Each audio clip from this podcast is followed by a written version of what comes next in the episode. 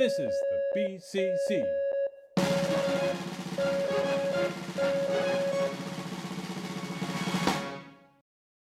Hallo und herzlich willkommen bei Binners Comic Club. Mit mir, dem Spectacular Michael. Und mir, dem Amazing Andreas. Äh, heute sind wir mit einer hoffentlich kurzen Folge da. Denn es gibt noch ähm, den ein oder anderen Nachtrag, das ein oder andere Postskriptum zur nullten Ausgabe. Äh, viel war es nicht, wobei man hätte auch über viele Sachen nochmal tiefer reingehen können und auch das eine oder andere berichtigen können. Aber uns haben letzten Endes drei Sachen am Herzen gelegen, die wir jetzt doch nochmal eben betrachten wollen. Das eine ist dann tatsächlich, damit fange ich jetzt mal gerade an, die äh, etwas traurige Geschichte mit äh, dem Niedergang von dem Trivial Bookshop. Da hat mir ja gesagt, dass der Kurt Wert verstorben ist. Haben wir das gesagt? Wir haben das die Wir- Vermutung wir in den Raum gestellt. sicher. Wir waren wir, waren nicht sicher. wir waren nicht sicher, was natürlich sehr gefährlich ist, aber ich meinte es gelesen zu haben und äh, wir hatten, den Link haben wir dann auch in die Shownotes gepackt, ähm, ist tatsächlich leider so, auch schon eine ganze Weile her, äh, im Juni 2013, so liest man das in einem Forumsbeitrag, ist Kurt Wert, der Gründer, Eigentümer vom Trivial Bookshop, tatsächlich verstorben. Genau. Genau. Und in einem anderen Forumsbeitrag habe ich dann noch von, äh, ja, ich, ich war ja da so ein bisschen der Meinung von dem Nachfolger, ähm, den Manfred Ilsemann, der fantastische Zeiten oder so, glaube ich, dann hatte, weil der nämlich dann irgendwie sprach, ja, wir sind immer noch da, wir mussten unser Lager in ähm, Hannover räumen und mein alter Chef, der Kurt, äh, ist ja auch nicht mehr und so. Deswegen war ich davon ausgegangen, dass der da äh, quasi den Laden übernommen hatte. Aber die Sandra vom Comic Clutch, mit der hatte ich nämlich äh, quasi öffentlich dann auch darüber diskutiert in, äh, auf deren Discord-Server. Und die meinte, eigentlich sind das vielleicht separate Leute gewesen. Ist auch egal, ob der jetzt was damit zu tun hat oder nicht, aber der ist halt auch nicht mehr. Seit äh, 2020, meine ich, äh, im Sommer oder im Juni oder sowas, ähm, ist der dann auch verstorben. Das heißt, die Hannoveraner, ja, Comic-Landschaft hat sich da auch, ich sag mal, personell leider, leider sehr ausgedünnt. Ja. Schade, Ja. schade. Ähm, soll ich dann aber dann mal mit, mit meinem kolossalen Fund, da, soll, soll ich noch mal, ich bevor du, ja, also wir, kann, wir- kann kaum atmen. richtig, weil Mach. Hintergrund, ähm, wir quatschen so viel immer im Vorfeld zu diesen Sendungen, ähm, dass wir so das, das ganze Pulver immer schon im Vorfeld raushauen. Das habe ich mir jetzt tatsächlich mal gespart. Ich habe ich hab was gefunden, also ich muss noch was nachtragen und dann, äh, je tiefer ich gegraben habe, umso, das wird immer riesig großer und äh, ja, ich fange einfach mal an. Und zwar muss ich äh, zu Cable noch was sagen. Blood and Metal, die Miniserie. Wir haben ja darüber gesprochen, dass das wie Last Christmas ist. Ja, mit Schnee und Schweiz und sowas alle. Wobei Last Christmas ist, glaube ich, nicht auch in der Schweiz gewesen, aber egal. Ähm, nein, war es nicht. Es war weder Schnee noch Schweiz. Es war äh, outside of Jutenberg, Austria. Wer kennt es nicht? Grü Grüße gehen raus an unsere äh, australischen, äh, nicht zu verwechseln mit den australischen äh, ZuhörerInnen. Also in Österreich ist es halt und nicht in der Schweiz. Und es war auch kein Schnee da. Das muss ich an der Stelle dann tatsächlich mal berichtigen. Und äh, ich hatte ja gesagt, dass da irgendeine Regierung da, äh, ne, so rechtemäßig da was, das war die symkarische Regierung. Silver Sable. Wer kennt sie nicht? Guck, äh, mir hat das nichts gesagt. Warum, warum Echt? sagt dir das direkt was? Ja, weil äh, in dem Todd McFarlane Spider-Man Run, den ich vor 30, 35 Jahren gelesen habe, da hatte Spider-Man ein Team-Up mit Silver Sable aus Symkaria, die irgendwie symkarische Botschafterin in den USA ist. Wie, wie kann dieses, also, Alter, ist, wie, wie, also jetzt bin da. das, das ist Grundwissen, das ist Marvel-Grundwissen. ich bin schockiert. Andreas, was machen wir hier? Ja, pass mal auf. Der, der große Ich Schocker kommt ja jetzt noch. Pass mal auf, der große Schocker kommt ja jetzt noch. Ähm, ich lese dir jetzt mal den Text vor, den, äh, den man bei Marvel zu Amazing Spider-Man 375 findet, also quasi den Previews-Text. Ja, also von Mhm. deinem Heft, was du vorgestellt hast. The climatic showdown between Spider-Man and Venom. Spidey calls on a ghost from Eddie Brock's past to assist his takedown of Venom and the retrieval of his parents. But will Venom fall for the bait? J. Jonah Jameson calls in the big guns of Silver Sable and her Wild Pack. Richtig. Da ist es doch. Da ist doch die Erklärung. Sehr, eigentlich äh, er, er, erstaunlich, dass wir diese Verbindung nicht in der Sendung selbst hergestellt haben. Oder nicht? Das, la das wäre die ultimative Brücke gewesen. Oh, es lag alles auf dem Tisch. Es war der Elfer, den wir da einfach wie so ein Trottel nicht verwandelt haben. Der, du, du hast quasi mit Amazing Spider-Man angefangen und ich Amazing Spider-Man und ich habe mit Cable Man aufgehört. Und da war diese Wildpack Brücke. Wir, äh, Wahnsinn, ich oder? Auch, ich habe auch nicht geschaltet. Pass mal auf, ich habe da noch ein bisschen, dann, dann habe ich da noch ein bisschen, äh, ne? Ähm, 1985 ist Wildpack, glaube ich, das erste Mal aufs Tableau gestiegen. In auch einem Spider-Man-Heft, Spider-Man 265, also gut 110, naja, gut, ziemlich genau 110 Hefte vorher. Ähm, damals geschrieben von Tom DeFalco, hm. der dann zehn, äh, na, fast zehn Jahre, das ist ja 92 dann rausgekommen, der war dann Chief Editor für diese ganzen, zumindest für diese äh, Cable-Bla-Sachen. So, also, und der, der, die Wildpack, also Cables Wildpack, ist in X-Force 8 das erste Mal aufgetaucht. Gezeichnet, sollte man meinen, von Rob Liefeld. So, dein Einsatz. Herzlichen Glückwunsch. Wunderbar. Und der, ähm, der, der Part von Wildpack ist aber von dem Herrn Mignola gezeichnet worden. Der Rob Liefeld hat nur vorne irgendwie ein, eine Seite gemacht und hinten eine Seite und dazwischen war einfach Mignola. Ich habe die Ausgabe tatsächlich hier rumliegen und ich glaube, wenn ich also jetzt mein, mein früheres Ich nochmal fragen würde, war ich, glaube ich, enttäuscht. Weil ich habe das Heft äh, natürlich gekauft, weil der geile Rob Liefeld ja, da zeichnet und dann war da verstehen. plötzlich irgendein so Eumel dazwischen, der da irgendwie was. Äh. Aber man sieht tatsächlich, dass es äh, der Mignola ist. Der hat da schon so, ja, seine, seinen typischen Zeichenstil da gehabt. Ja. Ähm, äh, da, da, da, muss ich gleich drauf anspringen, weil ähm, einmal, ich kann das gut verstehen, dass dir das damals nicht gut gefallen hat. Ich hatte äh, irgendwann von irgendwoher eine Ausgabe Cosmic Odyssey, was Mignola für ähm, DC gemacht hat.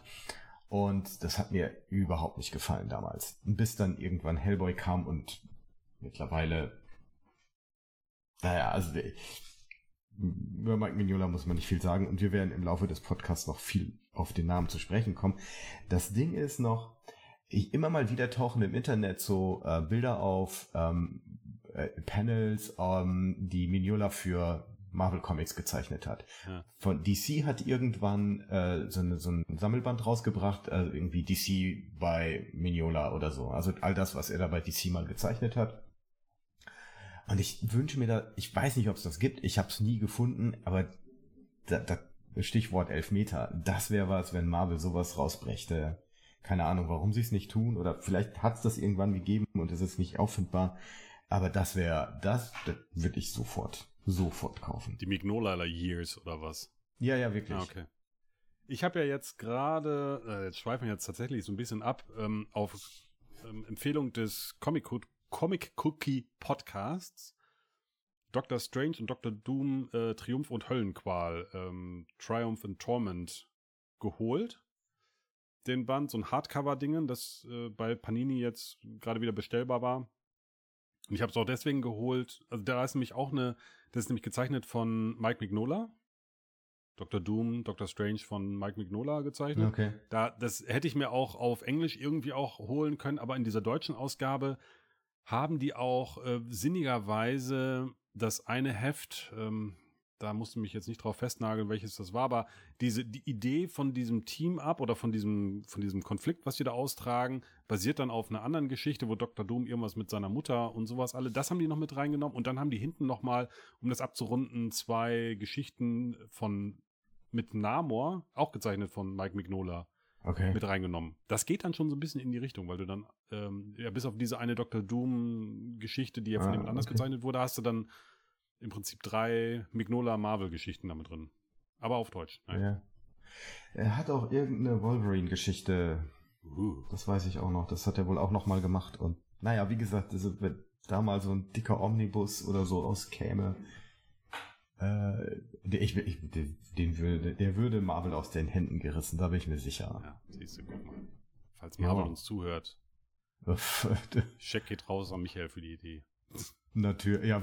Also, So, die liegt ja nun auf der Hand. Was auch auf der Hand liegt, um das noch vielleicht kurz dazu zu, wenn das schon nicht, diese Wham-Nummer nicht passt. Ja. Cable Blood and Metal. Blood and Metal, das klingt auch wie so ein verlorenes, äh, nie erschienenes Manowar-Album. Oder? Absolut. Ja. Die, die passen auch zum Teil da mit ihren Frisuren da ganz gut drauf auf die Bühne, die wir so als Ja. Hintergrund. Aber manche Posen bestimmt auch. Absolut, das wird auf jeden Fall gut. So. Ich habe übrigens noch die Seite von der Silver Sable auf. Ihr Vater war ein äh, Nazi-Jäger. Und da, Da- sind wir wieder bei Captain America 200, 300, bla. Doch mich doch. Siehst du? Also, Also, die, es, es sind so viel Potenzial, was wir ganz- liegen lassen haben. Ganz, ganz, ganz, was, ganz was Abseitiges, ganz kurz abseitig. Ähm, Captain, ich musste an Captain America, an diese Captain America Ausgabe letzte Woche denken, weil ich einen Hannah Arendt Podcast gehört habe. So, Ja. um jetzt, also um mal, also hier sind die richtigen Deep Cuts. Ähm, und äh, die ja dann den äh, Kriegsverbrecherprozess gegen Adolf Eichmann in Jerusalem verfolgt hat und das wurde dann in diesem Podcast eben auch abgehandelt und da dachte ich dann halt an äh, Hauptmann Deutschland, der den Kriegsverbrecher Red Skull dann da einsammelt. Ja. Und äh, ja, so liegt äh, die Niederung der Popkultur und Hannah Arendt, ne? Das lebt in meinem Kopf nebeneinander. Nebeneinander. Ja. Ja. Also. Ja, es- ich habe das, ich fand es einfach nur sehr krass, als ich da diese Connection dann aufgetan habe, ähm, wie das dann auch alles irgendwie zusammenhängt. Ich habe mir dann auch dann überlegt, wie, ich meine, wie ist das dann so abgelaufen? War das dann mit Absicht? Wir hatten ja auch darüber überlegt, ne? warum, warum baut man das da irgendwie so ein? Aber, also was ich mir vorstellen kann, keine Ahnung, aber dieser Tom DiFalco hat ja dann eben ähm, Silver Sable und Wildpack gemacht Hm. und äh, ist dann Jahre später Chief Editor. Aber als Chief Editor kriegt man wahrscheinlich nicht alles auf den Schreibtisch oder guckt sich nicht, ich weiß ich nicht, wie das so abläuft, weißt du? Und dann, der, der, dann, dann fangen die im Anfang 20, äh, 1992 mit äh, Cable und seinem Wildpack an und machen da irgendwie was und äh, der Rob Liefeld und der Fabian Nizietza schreiben da irgendwie was vor sich hin. Und dann irgendwann, also die, die Sachen sind schon gedruckt und dann guckt der Tom DiFalco drauf und sagt so, ja, Moment mal. Ihr wisst aber schon noch, ne, dass ich das mit dem Wildpack aber schon mal vorher hatte, Freunde der Nacht. So, bedrücktes Schweigen im Editorraum. Ähm, Rob, kannst du mal eben kurz in mein Büro kommen? Ich hab da eine Sache, die muss ich immer gerade klären mit dir. Ne, dann sitzen die da, der Fabian und der Rob, gucken bedrückt auf die Füße. So, und dann sagt der Freunde, wie machen wir das jetzt? Und dann sagt dann der, ja, pass auf, wir machen eine Miniserie, sind wir gerade dran, weiß er ja auch, und komm, dann machen wir eine Seite und dann, dann machen wir noch einen, spaßigen Gag draus, so, und dann äh, benennen wir das um. Ist ja, ist ja jetzt kein Drama, hat ja jetzt keiner großartig gemerkt. Und dann gehen die raus und der Tom dann so, dass mir das nicht nochmal vorkommt, Jungs, ne? Und pfeffert denen dann noch irgendwie so ein Marvel Handbook in den Rücken, so Pflichtlektüre. ja, jetzt müssen wir ja nochmal irgendwie recherchieren, ob es mal so eine Wildpack-Miniserie gab. Es gab tatsächlich, also es gab Miniserien, nee, nee, es gibt äh, Silver Sable and the Wild Pack. Auf jeden Oh, Fall, gibt es. Die lief Ähm. auch, die lief auch über, also unfassbar lang gefühlt, weil ähm, äh, bis 2007 oder sowas oder 8, das habe ich jetzt natürlich gerade jetzt nicht mehr parat, ähm, weil in den 90ern fing das dann an, Und dann ähm, gab es noch mal irgend so ein bla Krisenevent, was auch immer, und da haben die dann noch mal ein Heft gekriegt. Deswegen ist so diese die, diese Spanne so ewig lang, dass man so irgendwie denken könnte, oh mein Gott, das ist äh, fast schon länger gelaufen als mancher Punisher oder Wolverine Run, aber das war einfach nur in der Hochzeit dessen, was sie da irgendwie produziert haben und dann gab es eben noch mal ganz zum Schluss eine, ein weiteres Heft dazu. Aber ja, also ich meine, Hut ab, ich, ich habe die, äh, so tief bin ich da bei Marvel nicht. Make Mine Marvel, ne, bin ich nicht so drin, dass ich Silver Sable da auf dem Schirm hatte, aber dass du bei symparischer Regierung direkt gesagt hast, ja, Mensch, könnt ihr doch. Ja, also, das finde ich, das ist, das ist Allgemeinwissen. Also, das, das kann man voraussetzen, dass man das irgendwie auf dem Schirm hat. Übrigens habe ich nochmal gedacht, der hat doch, ähm, der Rob Liefeld hat doch den, wie heißt er denn, den Deathstroke bei DC quasi kopiert als Deadpool. Ja, da bin ich jetzt raus. Ja, und die heißen ja beide ähnlich. So, gut, habe ich jetzt auch nicht nachgeguckt. Äh, Walt Wilson und ähm, der andere heißt auch ähnlich. Ryan Reynolds heißt der Deadpool doch. Ja, der ist doch der Schauspieler. Ach so. Ach. Siehst du, schon bis, bis vor drei Minuten war ich noch irgendwie der Marvel äh, Trivia Gott und jetzt voll die Wurst. Jetzt bist du die Wurst. Ja, genau. Slade Wilson heißt Deathstroke und Deadpool ist ja Wade Wilson. Slade Wilson und Wade Wilson. Ja, genau. Alter, da so. sprüht vor Kreativität. Richtig, aber pass mal auf. Silver Sable und ihr Wildpack und Cable und sein Wildpack ist jetzt auch nicht viel besser. Aber ne, beides ja. irgendwie Leifeld gefühlt. Ja, bei Silver ach so, ja gut, also äh, Silver Sable sicher nicht Leifeld, aber Nein, nein, nein, aber aber dann dann die Kopie hat. Ja, ja, ja, genau. Ach so, ach so. Ob ob mit ob jetzt bewusst oder nicht, sei jetzt mal dahingestellt, aber was ja schon irgendwie scharf wäre, weil Silver Sable jetzt echt nicht so der prominente Charakter im Marvel-Universum ist und dann so die, also, eine richtige Kopie ist das ja irgendwie auch nicht. Dafür sind die dann auch zu unterschiedlich, Sable und Cable. Also, die, aber, naja, okay, gut. Ja, also, unfassbar viel Potenzial haben wir da liegen lassen, aber das haben wir jetzt ja nachgeholt. Ja, schön. ja, ich habe ich hab auch noch was gelernt dabei. Ja, ich auch. Ja. Dass du eine wandelnde Marvel-Enzyklopädie bist. Äh, ja, genau. Also außer außer man fragt dich zu Deadpool. Ich bin bei X-Men tatsächlich nicht so bewandert. Die fand ich immer nicht so. Nicht. Dafür kann man ja jetzt vor. den Dirk fragen von äh, Black Dog Comics, habe ich gelernt. Ich habe den Podcast tatsächlich gehört und habe das zur Kenntnis genommen, dass er da so. Ja. Äh. Ich Wurst habe dann dafür ja auf unserem Discord-Server auch großartig diese Folge gefeiert und habe dabei Robert, Dirk und Patrick komplett durcheinander geworfen. So nach dem Motto, ah, wie schön, dass Dirk für Robert übernommen hat. Aber Robert war ja die ganze Zeit da und der Patrick war nicht da. Da hat mich dann der Günni vom äh, Hausverbot-Podcast drauf hingewiesen. Aber sofort hier. War ich etwas beschämt ob meiner Dümmlichkeit. Den Pranger, den Pranger gestellt. Und ich hatte, als ich das geschrieben hatte, schon Patrick und, ne, äh, siehst du, jetzt fängt schon wieder an, Robert und Dirk durcheinander geworfen und hatte das noch korrigiert und liest das nochmal so drüber und denke so, ah, okay, ist alles richtig. Drück auf Enter und dann am nächsten Morgen gucke ich drauf und dann, ne, ist aber genau andersrum. Ja, hat er recht. Boah, hat er recht. So. Jetzt bin ich aber wirklich fertig. Du hast noch was, ne? Ich habe noch was, ja, ich habe auch noch was. Da spielt Marvel eine, eine kleine Rolle. Ähm, und zwar zu dem Thema Tyrant von ähm, Stephen R. Bissett. Da sind wir irgendwie an dem Punkt stehen geblieben, ja, es gab vier Hefte, oder eigentlich war das ähm, deutlich länger geplant. Ähm, und äh, ja, die Frage war, warum? Genau, wir warum, haben uns ja gefragt, warum. Warum ist da nach vier Heften Feierabend? Und ähm, das hatten wir auch in den Show Notes nachgereicht in einem Interview mit den beiden äh, Leuten von Cartoonist Kayfabe.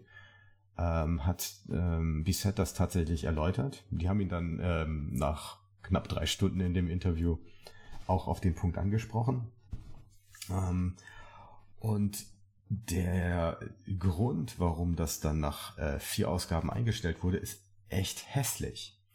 Weil mh, hm, das letztlich äh, seine Ursache darin hatte, an dieser Konsolidierung des Distributor-Marktes äh, Mitte der 90er. Die Situation war ja so, dass Marvel ähm, Ende 94 Heroes World gekauft hat, den Vertrieb für Comics, und gesagt hat, ja, Marvel gibt's exklusiv nur noch über Heroes World.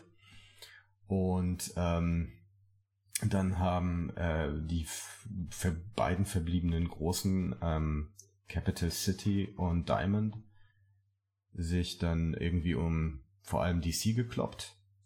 Und DC hat sich dann irgendwann Mitte der 90, äh, Mitte 95 entschieden, äh, exklusiv zu gehen bei Diamond. Und Dark Horse und äh, Image sind mitgegangen.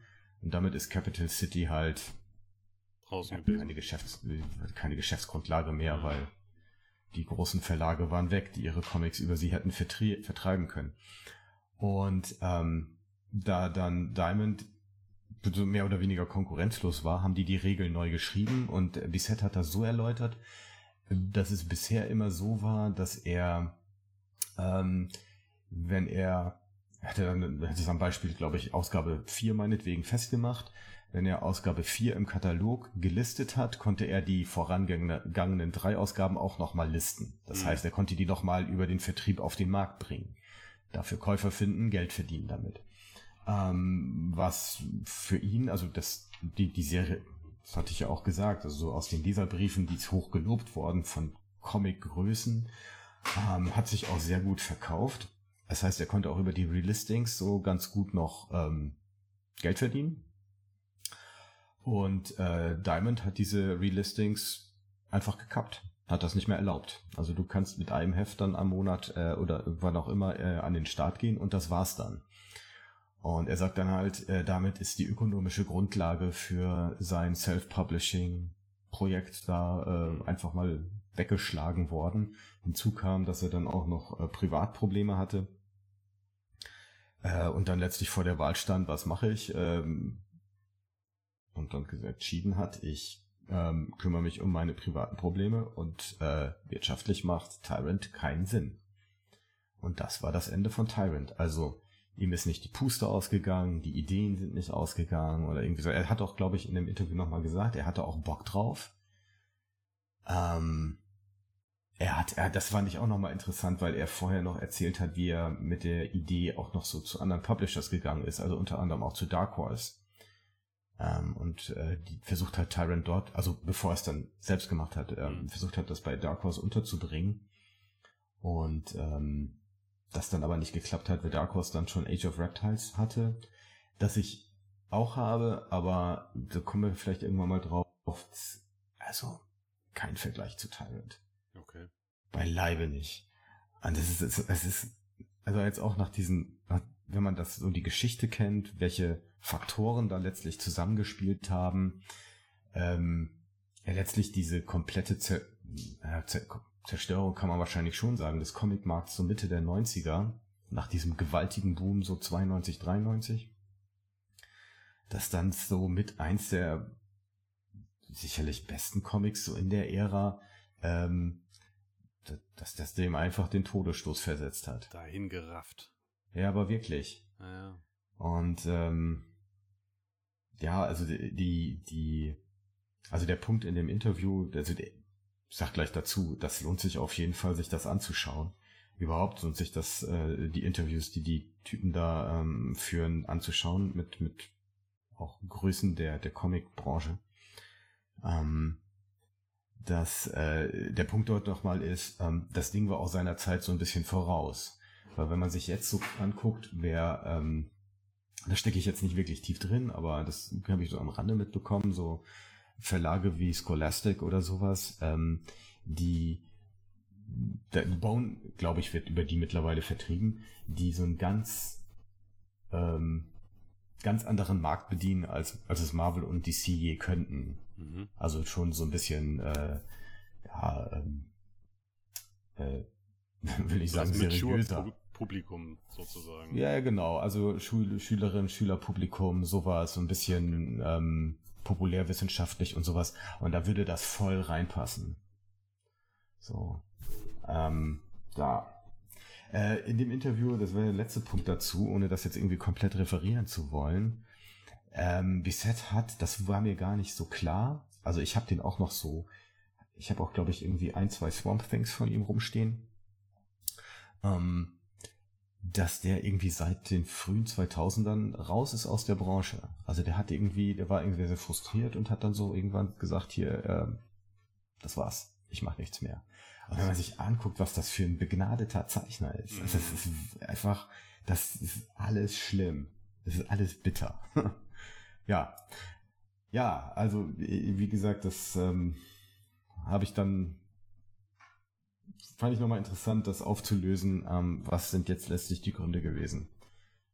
Tja, schade. Schade. Mir fällt gerade auf, wir sind mit Tod gestartet und wir enden mit Verderben. Wie das so ist. Wie das halt so ist, ja.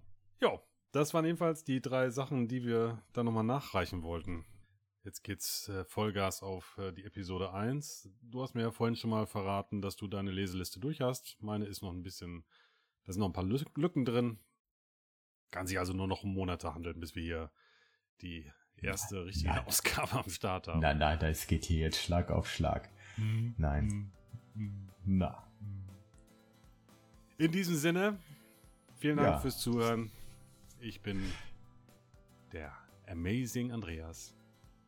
Ja, und ich bin der Spectacular Michael und wir hören uns dann in der Episode 1 wieder, würde ich sagen. Bis dahin.